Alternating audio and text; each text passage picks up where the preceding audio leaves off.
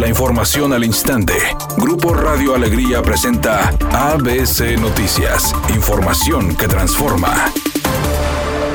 Nuevo León es uno de los estados con más casos de narcomenudeo en México. Además, en el año 2021 se presentó un récord por la cantidad de investigaciones abiertas por las autoridades. Y según datos de la Fiscalía General, entre enero y noviembre de ese año se acumularon 4.013 carpetas de investigación por esta situación, indicando que el estado es la sexta entidad con más incidencia, detrás de Baja California, Chihuahua, Coahuila, la Ciudad de México y Guanajuato. El gobernador del estado, Samuel García, reconoció que Nuevo León vive un problema de inseguridad y afirmó que se solucionará.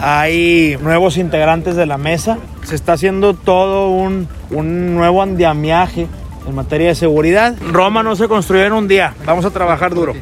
La secretaria de Salud en el Estado, Alma Rosa Marroquín, al dar a conocer que en Nuevo León se registraron 1.273 nuevos casos de COVID-19 y tres fallecimientos, señaló lo siguiente. Y pues yo creo que ya para días vamos a estar identificando el efecto del comportamiento que tuvimos durante el día 31 y veremos si este incremento es sostenido y se presenta o si se mantiene esta meseta que pues nos daría ya un poco más de tranquilidad. Sin embargo, pues hemos visto largas filas en nuestros drive-thru, o hemos todos conocemos a alguien que ya se ha enfermado, la mayoría de ellos con síntomas leves, pero sí todavía tenemos esta preocupación especial por las posibles complicaciones que aún no las podemos descartar.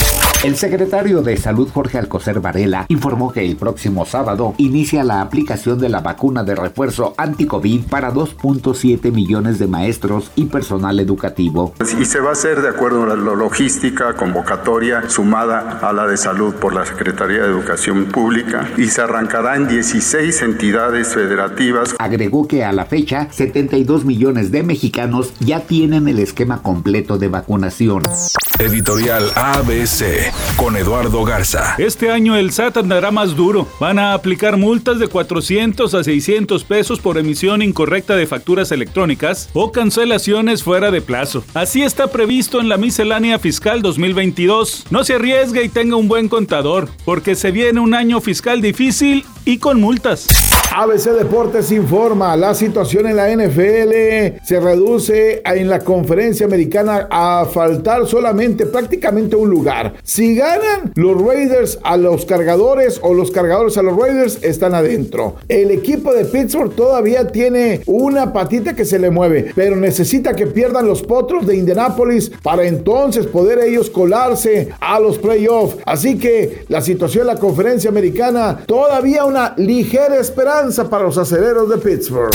El actor Keanu Reeves dio muestra de su buen corazón al donar el 70% de su sueldo generado en la filmación de la nueva película de Matrix. La donación fue para personas que desafortunadamente padecen cáncer. El actor dijo que lo hizo con gusto y que incluso si tiene la oportunidad lo volverá a hacer porque su trabajo no solo es entretener a la gente, sino también ayudarla en lo que pueda.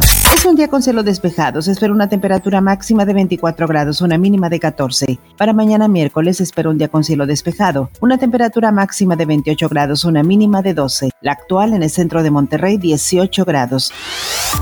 ABC Noticias. Información que transforma.